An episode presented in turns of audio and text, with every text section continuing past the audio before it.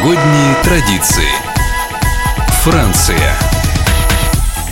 Во Франции символом Нового года и Рождества является не елочка, а зеленые ветви амелы, которые украшают входные двери и праздничный стол.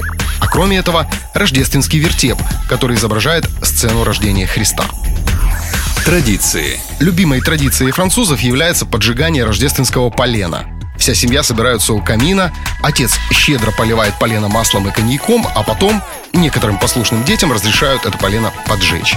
Остывшие угли собирают в мешочек и бережно хранят как талисман, который приносит счастье и удачу.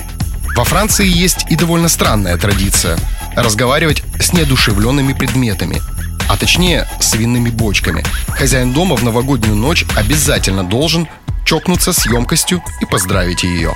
И как бы не объясняли французы странность этой традиции, мы прекрасно понимаем, что появился этот обычай не после одной рюмки и даже не двух.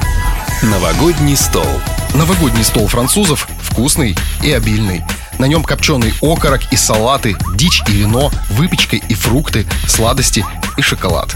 Но в разных районах Франции предпочтение отдается своему блюду.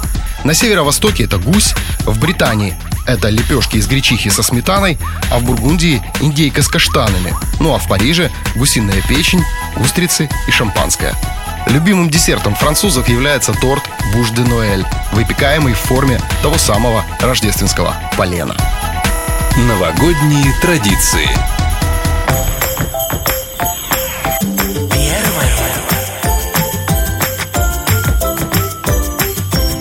Будь добрее новогодняя.